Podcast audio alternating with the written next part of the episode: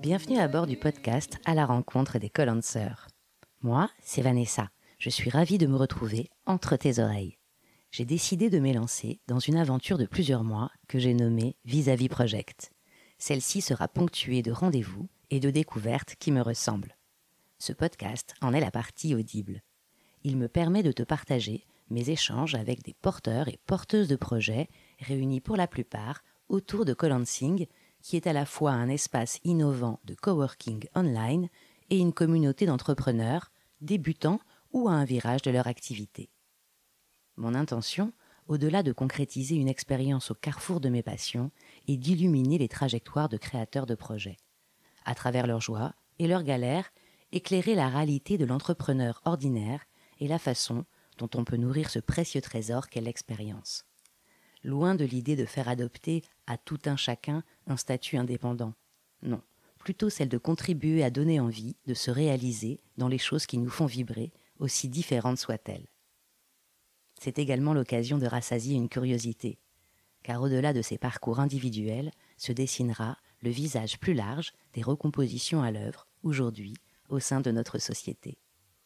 Et surtout, à travers ce focus sur des expériences singulières, rendre hommage à la vie, tu sais, cette malicieuse qui nous offre tant de chemins inattendus.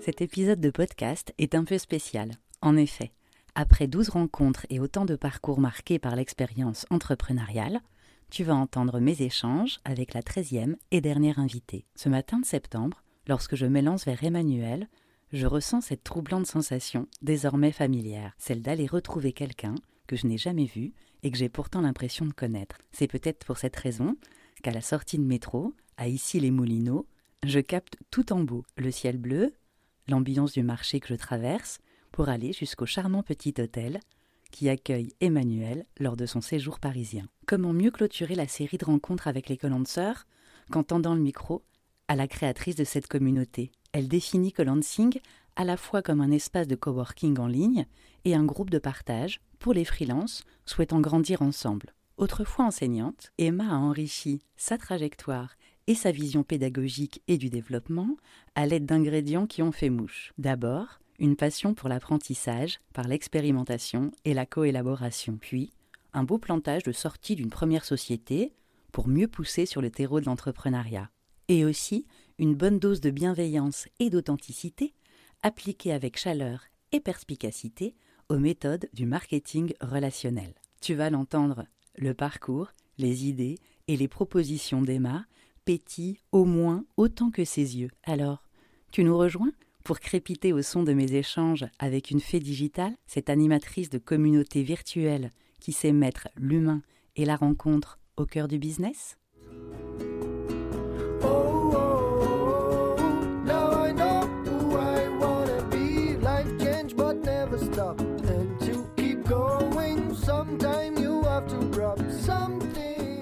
Bonjour Emmanuel. Bonjour Vanessa. Je suis très contente euh, de te rencontrer en chair et en os, enfin. Ah, moi aussi, je suis hyper euh, contente. Et je suis donc venue euh, à ta rencontre à Issy-les-Moulineaux. Au-delà de rencontrer la créatrice de la communauté d'entrepreneurs que je suis allée rencontrer ces derniers mois, on fait aussi notre épisode de conclusion avec toi.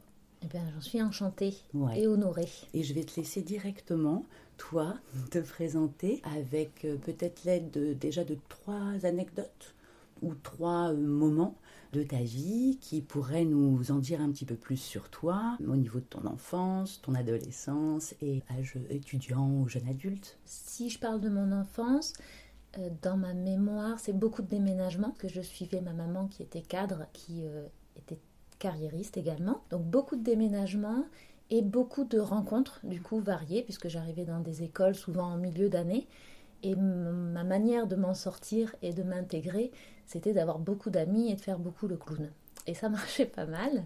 C'est que c'était plutôt joyeux finalement, euh, malgré le fait que c'était euh, qu'on n'avait pas de racines géographiques. Euh, l'adolescence, c'est là où j'ai réalisé, mais en fait, je vais étudier pour m'offrir la liberté et faire ce mmh. que je veux.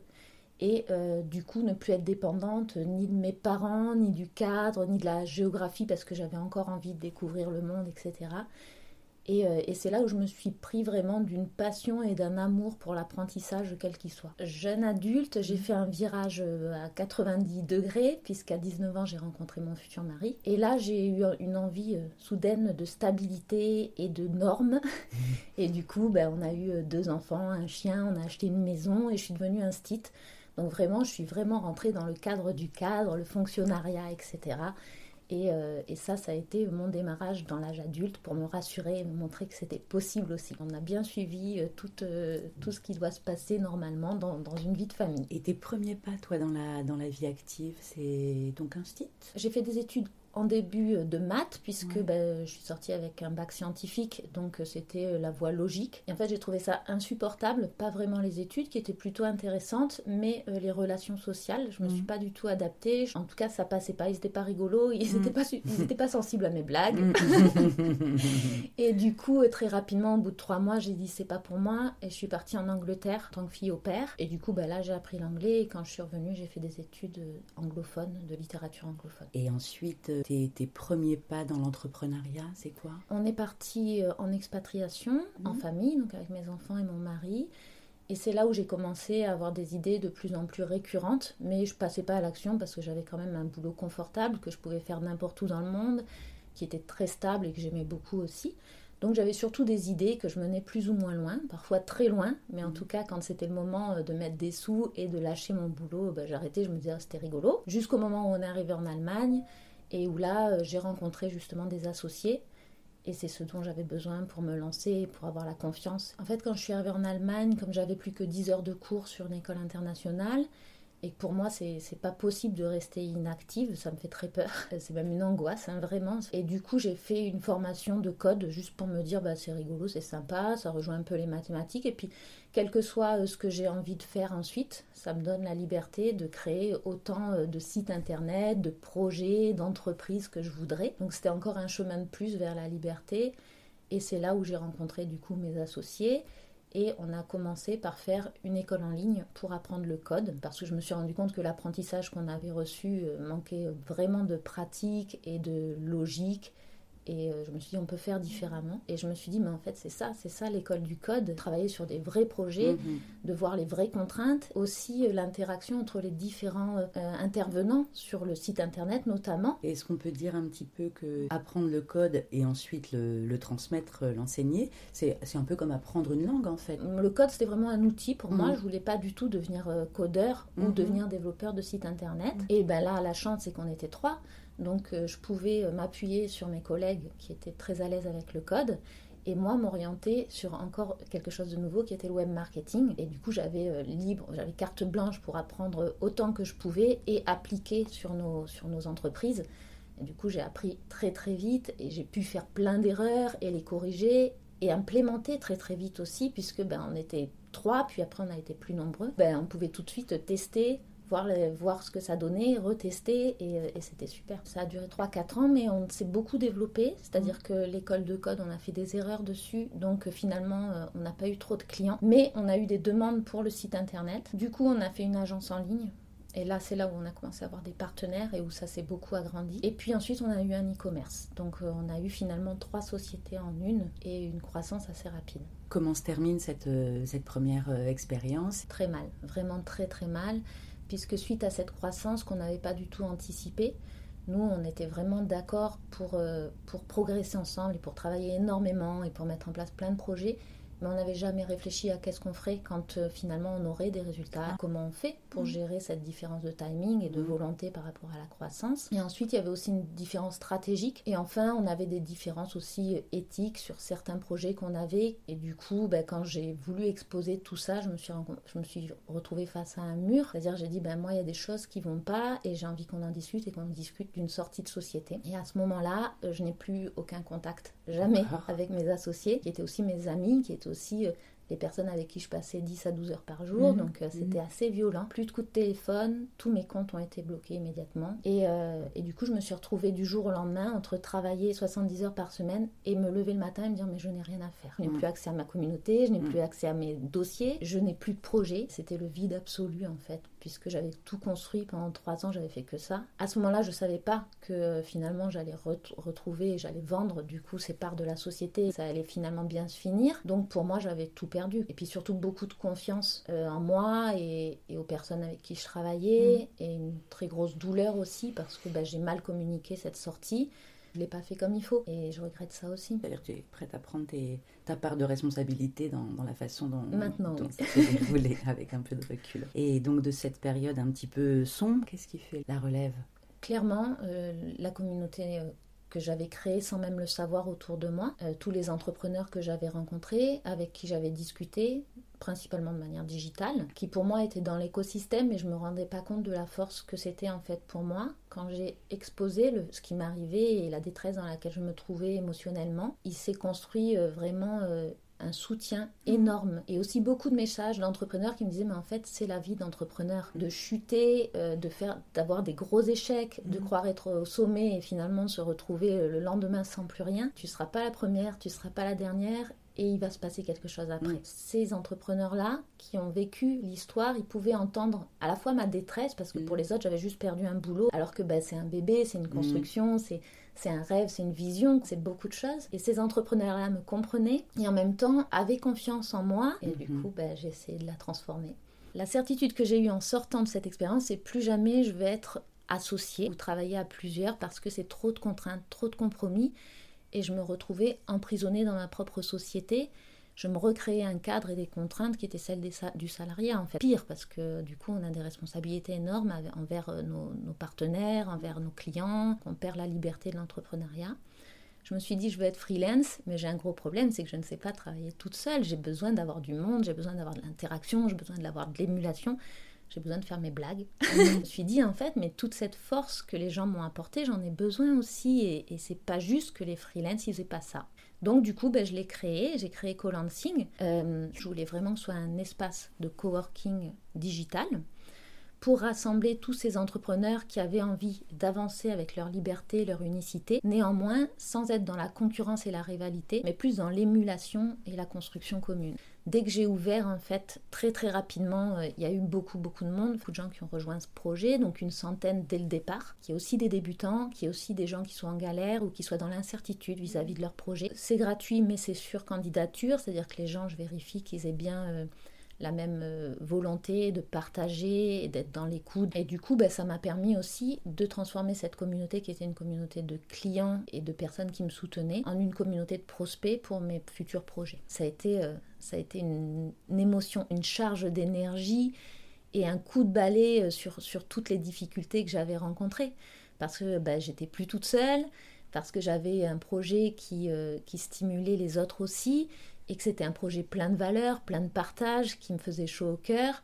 Donc euh, oui, ça m'a donné une force euh, inouïe et c'était magique. Et ce qui est amusant, c'est qu'il y a beaucoup, beaucoup de gens qui trouvent leurs clients sur Mhm. Colancing. Et c'est où j'ai créé, moi, mon marketing de rencontre. Aujourd'hui, les gens, ils veulent pas avoir des grands mots et des promotions euh, de dingue. Ils en ont marre de tout ça, de, tout, de toutes ces stratégies marketing euh, à coup de choses qui clignotent et qui vont terminer dans 5 minutes. Ils ont envie de rencontrer la personne. C'est pour ça qu'on va voir un freelance et pas une agence, pour travailler avec quelqu'un en particulier qui a une approche, une expérience, une histoire, des valeurs.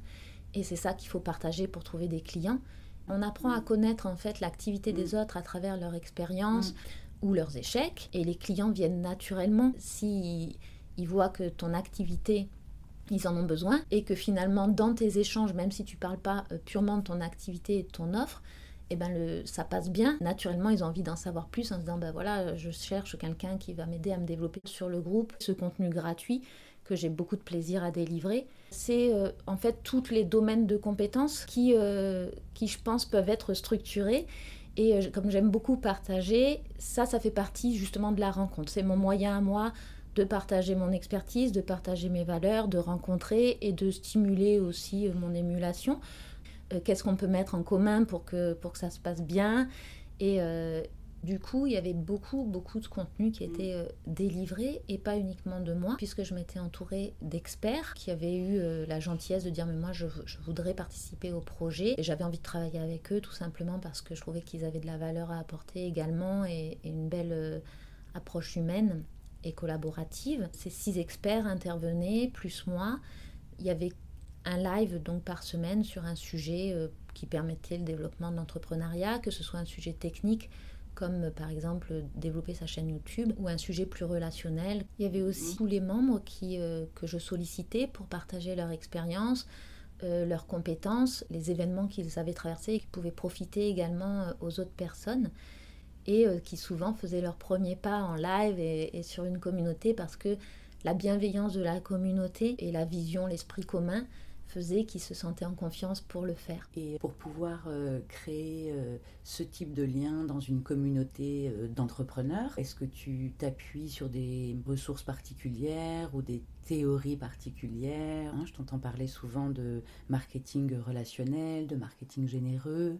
Est-ce que ce sont vraiment les bases en fait de, de ce que tu insuffles dans, dans Colansing C'est ça, alors j'avais une, une communauté déjà mmh. auparavant et j'avais remarqué ça que en fait pour créer du lien. Euh, il y a trois étapes. La première, c'est où on est tout seul sur le groupe et où on essaye de gesticuler pour que les gens nous regardent, euh, que j'ai quasiment pas eu puisque moi j'ai démarré, démarré directement avec 100 personnes qui avaient une vision commune, donc c'était beaucoup plus simple.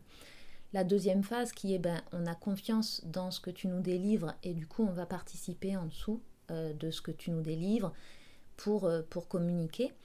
Et la troisième, c'est ben, on a aussi confiance aux autres, on peut prendre la parole sur le groupe, on se sent accueilli et on a confiance sur le fait que les réponses vont pas être malveillantes ou euh, déstabilisantes ou désagréables, mais vraiment toujours dans la bienveillance. Et je pense que voilà, pour avoir une communauté vraiment euh, épanouissante et euh, qui se nourrit aussi elle-même, qui a plus besoin de son créateur finalement, il faut créer cette interaction entre les membres et pas seulement se positionner où je suis là et, je fais mon one man show. C'est pas facile parce qu'effectivement cet espace de bienveillance, ben, il vient beaucoup des gens qui vont rejoindre. Et c'était une grosse peur aussi que j'avais quand la communauté va grandir. Est-ce qu'on va garder cet élan qui était au début, où tout le monde est venu en, suivant finalement euh, par soutien pour moi et par euh, volonté de créer cette collaboration. Aujourd'hui, les gens qui viennent, ils n'ont pas toute cette historique. Donc j'avais un peu peur parce qu'il suffit qu'une ou deux personnes euh, répondre sèchement ou, euh, ou soit malveillant pour que finalement la personne n'ose plus prendre la parole et que la communauté soit détériorée. D'autant plus que j'avais vu d'autres communautés qui, une fois qu'elles avaient dépassé un certain nombre, perdaient cette connivence. C'est toujours d'ailleurs quelque chose qui, qui m'inquiète. Je pense qu'à partir de 1000 personnes, pour moi, je trouve ça difficile. Il y a un, système d'accueil qui permet de filtrer les gens qui rentrent et, et ça se passe bien. Je ne pense pas que ce soit uniquement le système d'accueil, c'est que dès qu'ils rentrent, ils voient les interactions, ils ont le modèle d'interaction euh, de la base qui est là et toujours en train d'utiliser cette communauté pour échanger, pour progresser, pour se stimuler. Et du coup, dès qu'ils rentrent, ils sont dans le bain en fait et ils voient ce qui se passe. Ils voient aussi ce qu'il ne se passe pas. J'avoue, j'ai quasiment pas de modération à faire. Très très très rarement. J'ai dû le faire euh, moins de dix fois depuis le début de, de Colansing. Que c'est pas juste un groupe euh, de promotion ou de moi-je. C'est vraiment un groupe de collaboration et de soutien. Et du coup, est-ce que ta marque de fabrique, ta signature vraiment euh, singulière dans ce que tu proposes, est-ce que c'est quand même pas d'appliquer cette espèce de pédagogie qu'on pourrait dire innovante, hein, même si, euh, si moi j'y vois des racines et sûrement toi aussi en tant qu'enseignante euh, sur du Montessori ou du Freinet, de mettre vraiment les personnes en, en, activité concrète finalement sur, sur un thème. On prend sa problématique et on la travaille avec d'autres et on se laisse emmener aussi par d'autres qui sont peut-être plus avancés ou qui ont capté des trucs plus vite et on peut partager euh, aussi ses, ses difficultés ou ses soucis et avancer comme ça à la fois ensemble, vraiment co-construire et à la fois euh, avancer sur du très concret et avec cette énergie euh, un peu collective. Alors c'est certain que pour moi l'émulation de groupe et la collectivité c'est un moteur de motivation et de résultats, sans aucun doute. Par rapport à ce qui se passe en ce moment sur Colansing, c'est incroyable puisque des gens qui sont censés être en concurrence comme des illustrateurs, des designers, euh, j'ai lancé un projet de e-book. J'ai dit j'aimerais lancer un e-book. Moi-même, je suis pas illustrateur, je ne sais pas faire un Et en fait, il y a plus de 30 illustrateurs, designers et même d'autres personnes qui sont dit mais nous, on a envie de participer à ce projet, de le voir grandir, euh, voir comment on travaille en collaboration là-dessus. Et qui sont passés de concurrence à collaborateurs chacun a vraiment sa touche personnelle et on la voit et en fait ils sont pas en concurrence et toujours se rapprocher de leur unicité mais au contact des autres et ça c'est fabuleux de se rendre compte qu'on n'est pas concurrents mais qu'on est tous partenaires et d'arriver à, stimuler ça et à le montrer et que les gens soient sensibles à ça et ont envie de ça c'est vraiment, ça donne une idée euh, du monde et de l'humanité qui est juste magique. Moi, cette, cette communauté, j'ai l'impression que c'est un rêve. À un moment, je vais me réveiller. Donc en fait, ben, la conclusion, c'est que donne pour recevoir, c'est pas un mythe. Euh, va vers l'autre et tu recevras mille fois plus, c'est pas un mythe et ça rend le monde plus beau quand même. Est-ce que tu as dû euh, faire face à des difficultés particulières pour ce, projet de, création de communauté? Alors l'obstacle énorme, c'est que moi, je mmh. suis toute seule, que je n'ai pas toutes les compétences, donc ça veut dire qu'il y a un temps d'apprentissage mmh. également et euh, surtout un temps d'implémentation qui me semblait vraiment énorme. Moi, j'arrivais avec une force de de travail, puisqu'on était trois et on avait des collaborateurs, plus une force financière, forcément euh, les choses se faisaient de manière tout à fait différente au niveau du développement. Là, à ce moment-là, en février, je ne savais pas que j'allais récupérer de l'argent de, mes différents projets. Donc, du coup, je me suis dit, bon, ben, il va falloir que euh, j'ai des résultats rapides, sinon, il va falloir que je reprenne euh, l'enseignement ou une autre solution. Et j'avais vraiment envie de rester entrepreneur malgré le fait d'être toute seule. Donc je me suis dit la stratégie de mettre en place un écosystème énorme et hyper mm. stable avant d'avoir ses premiers revenus, c'est pas possible. C'est pas possible pour moi en tant que freelance et je pense que c'est possible. En tout cas, c'est un gros piège pour énormément de freelance. Et je me suis dit non, il faut tester quelque chose, voir s'il marche à petite échelle, voir s'il y a une réponse du marché, voir s'il y a une attente et améliorer euh, ce que j'ai dans ma tête, le fantasme de l'attente avec la réalité vraiment des clients pour le faire grossir et utiliser ses ressources pour le faire grossir comme il faut. Du coup, je me suis dit, ben non, il faut que je fasse simple et que je passe dans l'action tout de suite. Pas que je crée, crée, crée et jusqu'au moment où j'allais vendre un truc parfait. Peut-être que mon expérience qui fait que, ben, ça finalement ça a pris assez rapidement et que c'était surtout beaucoup plus confortable que d'autres que je voyais qui leur énergie s'épuisait parce que ils n'avaient pas de résultats et qu'ils étaient tout le temps dans dans le, dans le travail sans avoir encore de clients ou de résultats concrets sur ce qu'ils mettaient en place. Je me suis dit peut-être que je peux le, transmettre à d'autres en fait. Et, euh, et, du coup, j'ai travaillé pour essayer de voir si le modèle que j'avais fait avec le système d'une communauté, c'était possible aussi pour quelqu'un qui était formateur, pour quelqu'un qui était conférencier, pour quelqu'un qui, qui avait un e-commerce. Alors pour le e-commerce, j'ai pas trouvé, je pense pas que mon système est fiable. Néanmoins, pour les autres, du coup, j'ai mis en place un focus vente qui, qui est l'idée et sur lequel aujourd'hui je gagne ma vie. Alors euh, je l'ai lancé euh, bah, suite à, une idée où je me suis dit ben, l'expérience que j'ai eue en tant que freelance, je pense qu'elle peut profiter à d'autres. De mettre des actions claires, très précises et très petites au départ, d'avoir des résultats, améliorer et se servir des ressources générées pour améliorer mieux et plus vite, notamment pour faire appel à des prestataires au lieu d'essayer de tout apprendre soi-même, de faire des choses qui sont de moins bonne qualité et surtout qui prennent beaucoup plus de temps. Donc ça c'était l'idée, j'en ai parlé euh, très rapidement euh, à ma communauté dès que j'ai eu l'idée, parce que c'est en général ce que je fais, je communique toutes mes idées.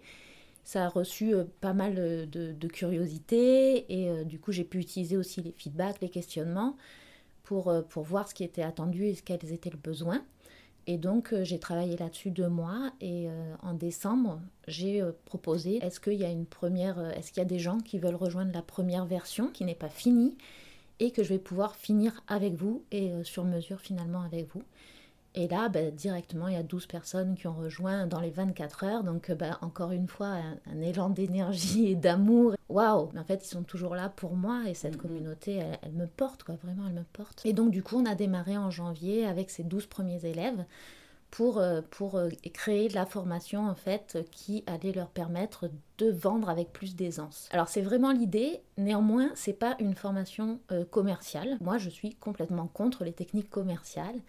Et c'est une formation sur qui tu es, qu'est-ce que tu veux proposer, à qui et comment tu peux proposer quelque chose de parfait à la fois pour toi, qui, te fasse résonner, qui te porte de l'énergie, que tu es prêt à développer pendant autant de temps qu'il le faut. Pour ton client, ben même si toi, il y a des choses qui te semblent parfaites et que tu as envie de faire, comment tu l'adaptes au marché et aux attentes de ton client et à ses spécificités. Et ensuite, bah, comment tu lui présentes pour qu'il comprenne ce que tu fais, quels mots tu utilises et comment tu vas à sa rencontre. Puisque moi j'aime dire que j'ai créé le marketing de rencontre, donc bien sûr avec euh, l'aide et le soutien de beaucoup de gens et de beaucoup de lectures et de marketeurs comme Seth Godin euh, que, j'adore. Et euh, j'en ai fait à ma sauce pour, pour le transformer aussi au marché français par rapport aussi aux freelance et aux indépendants.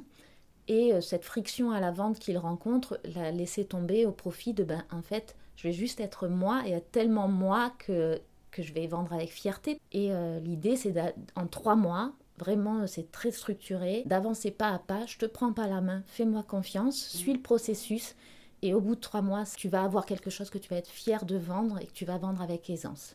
C'est-à-dire que moi, je ne crois pas du tout aux formations en autonomie. Pour moi, euh, c'est autant acheter un livre. La formation en autonomie, il y, a, 80% des gens qui ne la finissent pas, qui la laissent dans le disque dur de, leur ordinateur, ou qui la finissent, mais en gardant euh, des questions sur oui, mais moi, pour mon projet en particulier, comment j'adapte ça et par quoi je commence. Finalement, c'est une perte de temps plus qu'un gain de temps et on accumule des doutes au lieu de s'en enlever. Donc, euh, je pense qu'il faut être accompagné par quelqu'un de confiance, par quelqu'un qui a l'expertise aussi, mais surtout qui sera à l'écoute de notre projet personnel pour adapter cette formation à ce qu'on veut faire. Il y a une, question qui m'intéresse beaucoup, euh, c'est euh, autour de, l'identité euh, digitale et le rapport aux, données numériques.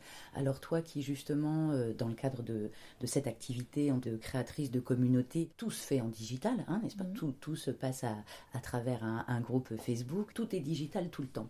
Comment toi tu vis ça? Comment tu traverses ça? Ben, Ça c'est une question passionnante. C'est un vrai questionnement mm. quotidien mm. entre moi et moi, puisque j'aimerais tendre vers plus de minimalisme, plus de rapprochement à la nature. Mm.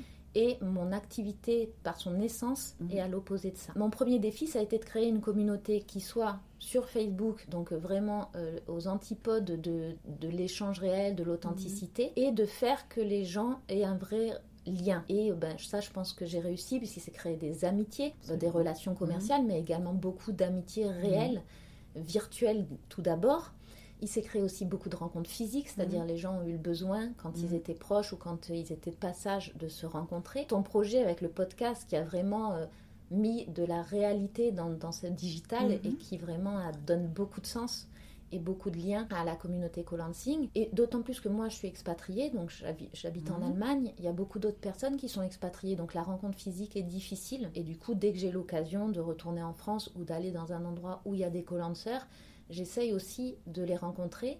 C'est parce que vraiment, euh, j'aime ces gens et il s'est vraiment créé quelque chose avec eux de très fort. Et en fait, quand je les rencontre comme je te rencontre là, j'ai pas l'impression qu'on s'est jamais rencontré. J'ai juste l'impression qu'on se rencontre une nouvelle fois et de manière encore plus profonde et mhm. encore plus euh, et que ça va approfondir. Euh, notre relation et lui permettre d'aller encore plus loin. Et toi, ta, ta vision de, du développement personnel, tu l'as un peu dite, en disant moi je pense pas qu'on peut se grandir vraiment tout seul, qu'il faut parfois euh, compléter ce qu'on peut ce qu'on peut apprendre avec un coaching, avec quelque chose de plus personnel. Pour toi, c'est ce que tu mets en place aussi pour te, te développer, pour développer euh, ton activité? Même avant l'entrepreneuriat, ce qui est important pour moi, c'est de continuer d'être en développement et en apprentissage.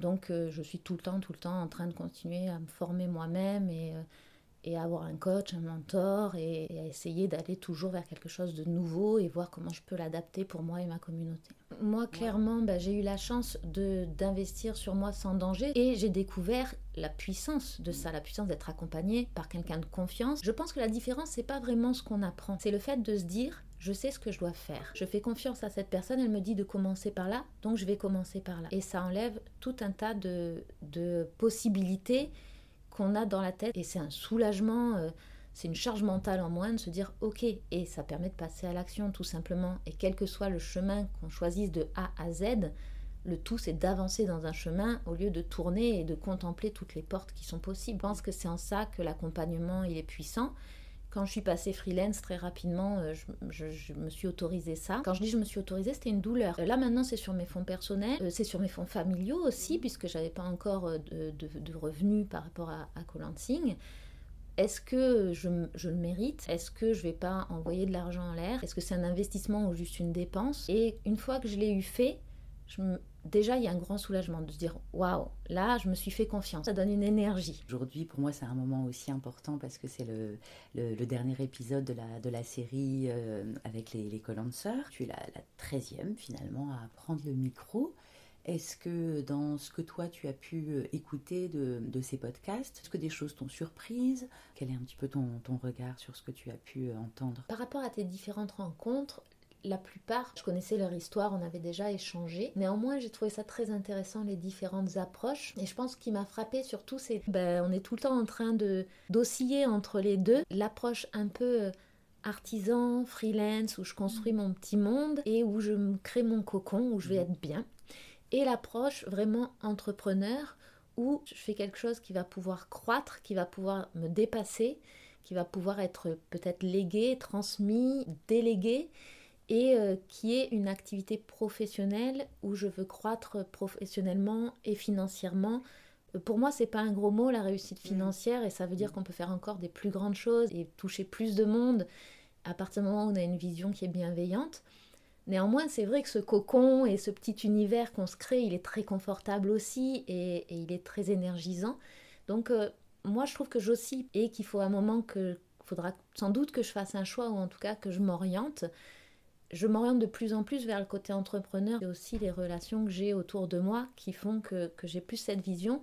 Mais j'ai pas envie de perdre la rencontre et qui je suis et, euh, d'être en contact direct avec mes clients, c'est très important. Emma, est-ce que tu aurais une idée du défaut qui t'aurait fait le plus évoluer sur, euh, sur l'ensemble de ton parcours? Le défaut, c'est que j'aime pas rester seule. C'est une angoisse aussi pour moi, comme l'inactivité. Il faut qu'il y ait du mouvement, il faut qu'il y ait des idées autour de moi.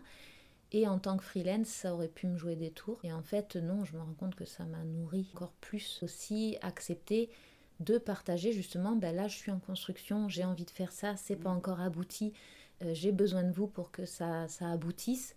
Et même proposer des offres payantes qui mhm. sont dans cette phase de construction. Euh, ça aurait pu euh, être vu comme un manque d'expertise ou comme un manque de professionnalisme. Et en fait, moi j'avais besoin de ça pour me sentir en confiance et pour pouvoir proposer quelque chose. Et ça m'a, ça m'a vraiment toujours servi. Finalement, avouer euh, ces, ces, zones aussi de progression possible, c'est juste être humain et partager le même quotidien que mes clients. Et la question inverse, souvent c'est la même réponse, mais j'aime bien quand même la poser, la, la, qualité qui a été la plus limitante. C'est pas la même réponse. Mmh. Je travaille beaucoup, avec beaucoup d'acharnement, pose beaucoup de stratégies, euh, j'ai beaucoup de, d'actions et de projets dans la tête. Et euh, ça peut être une force, mais au final, c'est une grande faiblesse parce qu'il arrive un moment où j'ai plus la force, j'ai plus l'énergie. Et ça arrive souvent au moment en plein milieu, en fait, où il se passe plein de choses. Et là, je me retrouve à me dire, je suis allée trop loin, je ne peux pas assumer. Et donc, je suis obligée d'aller au-delà de mes forces et ça devient douloureux, ça devient contraignant, ça devient désagréable pour terminer les choses sur lesquelles je me suis engagée. Donc, c'est quelque chose sur lequel je dois constamment lutter. Et maintenant, c'est dans mon plan stratégique, c'est-à-dire dire, ok, tu as mis tout ça en place, mais qu'est-ce que tu vas écrémer, en faire moins et de manière plus confortable pour pouvoir aller au bout avec la même énergie et le même enthousiasme. J'ai pris aussi une collaboratrice qui m'aide à ça pour justement me dire mais en fait euh, Manu ça tient pas dans l'emploi du temps, pas possible donc tu te mhm. calmes. Alors il y a des moments où dans la vraie vie j'ai besoin d'être toute seule, de mhm. vraiment euh, poser. D'ailleurs il y a la semaine safe que j'ai mhm. mis en place et que je communique beaucoup où une semaine par mois dans l'idéal, mais j'arrive pas à le faire en tout cas une fois au moins tous les deux mois. Je me coupe le plus possible du digital et je me ressente sur moi, donc euh, sur le sport, sur toutes les formations, les lectures, sur, euh, sur ma famille et sur toute la stratégie. C'est-à-dire je prends du recul, je dis où j'en suis, où je vais, qu'est-ce que j'ai accompli, qu'est-ce que j'aimerais faire. Ça, ça me fait beaucoup de bien mais vraiment énormément. C'est dur à faire parce que forcément on est dans le flot et on est poussé, tiré à droite à gauche et c'est se faire un pas de côté. Donc c'est douloureux à faire et il faut mm. vraiment, euh, c'est presque je me l'impose. Ça a un impact sur, euh, sur la semaine suivante et sur les semaines qui s'enchaînent qui, qui est majeur. Pour Colansing, les pistes futures, ou ta, ta vision, ou tes, rêves, tes désirs dans un an Par rapport à Colansing, j'aimerais continuer à le faire grandir et à le faire croître tout en gardant euh, justement euh, cette, cette bienveillance et, euh, et, et, le même esprit. Je ne sais pas si au bout d'un moment ça ne mm. va pas se perdre et que cette rencontre ne va plus se faire parce qu'il y aura trop de monde. J'aimerais faire des choses plus, des rencontres plus physiques en présentiel, donc mettre en place des événements en France ou ailleurs euh, où les gens peuvent se rencontrer physiquement et créer cette émulation et cet égrégore aussi, parce que pour l'avoir vécu, être en énergie dans une même, même pièce, c'est vraiment incroyable et ça apporte euh, une confiance, une énergie, une volonté, une motivation pour, pour plein de mois à venir. Et alors si tu avais euh, un conseil ou euh, oui un conseil à donner à, quelqu'un qui débuterait, qui souhaiterait se lancer, qu'est-ce que tu pourrais dire ou qu'est-ce que tu pourrais euh, transmettre de ton expérience euh, avec les, entrepreneurs? Il y a un moment où il faut aussi investir sur soi et son entreprise et se faire confiance. Alors sans aucun doute déjà de poser leurs forces et leurs compétences et leur histoire aussi, leur expérience. Tout ça, c'est de la magie et ils peuvent vraiment faire une potion pas s'appuyer sur qu'est-ce que fait la concurrence, qu'est-ce que ah je veux être community manager, qu'est-ce que c'est qu'un community manager, on s'en fout, qu'est-ce que c'est que toi tu proposes et qu'est-ce que tu peux proposer. Et si c'est si une partie de community management, une partie de développement personnel, eh bien super, ça va faire ta différence et ça va faire ta force. Donc appuie-toi là-dessus, n'essaye pas euh, de te rentrer dans une case, n'essaye pas de rentrer dans une case de il faut avoir fait ça, il faut avoir telle expérience. Juste rassemble toutes les pièces du pulse, de ton pulse, et construis ton pulse, pas le pulse de quelqu'un d'autre. Et ça, tu pourras le vendre avec aisance. Oser s'inventer et passer à l'action avec ça sans se dire mais qu'est-ce qu'il me manque encore? Tu as déjà tellement de choses dans tes mains qui peuvent servir à d'autres. je crois que c'est une très très belle conclusion. Je te remercie beaucoup. Moi aussi, je te remercie.